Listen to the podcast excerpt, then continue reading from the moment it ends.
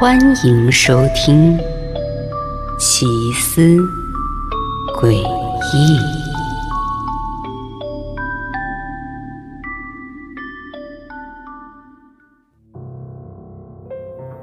发生了什么？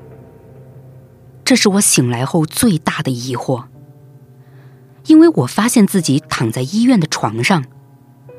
我有些茫然的摸了摸自己的脸，又检查了全身上下每一个部位，一切都好，没有任何伤口，没有缝线，也没有疤痕。但这并没有让我感到安心，反而是更让我摸不着头脑了。我分明记得我在昏迷前出了一场严重的车祸，逆向行驶的大卡车几乎正对着我快速撞了过来。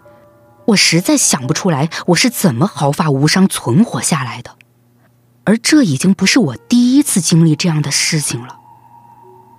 就在前两个月，我在家里的花园帮妻子麦迪修剪树枝，那棵树呢有些高，于是我搬来梯子爬了上去。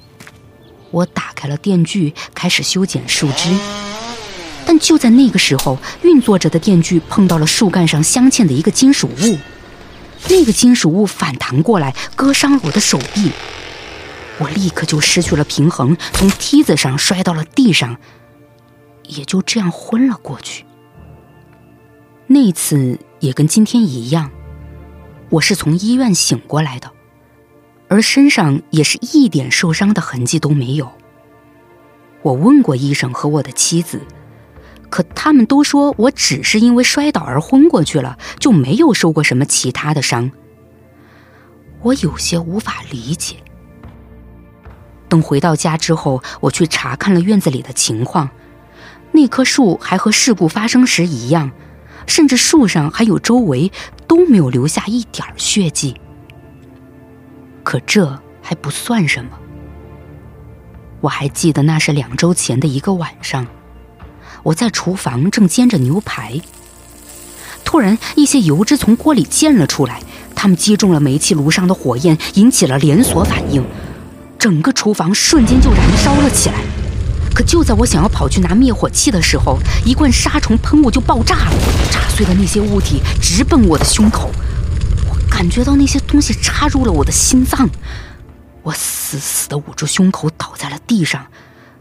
这之后。我就什么都不记得了。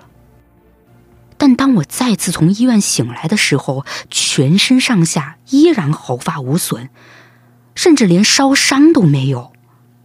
医生和妻子还是跟我说，我是又一次摔倒昏了过去。这听上去实在是太玄乎了。我我的意思是，虽然毫发无损对我而言是一件好事儿啊。但我敢肯定，这接二连三的事故，接二连三的昏迷，一定是一件极其可疑的事情。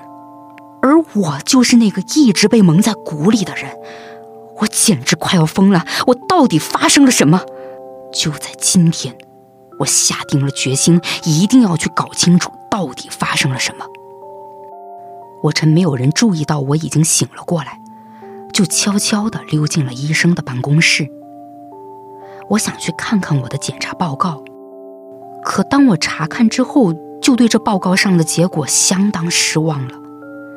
这和他们告诉我的一样，记录显示我每次都只是昏倒了，并没有受过任何伤。可就在这个时候，抽屉里的一封通知书吸引了我的注意。我翻开了它，竟发现这是写给我妻子麦迪的。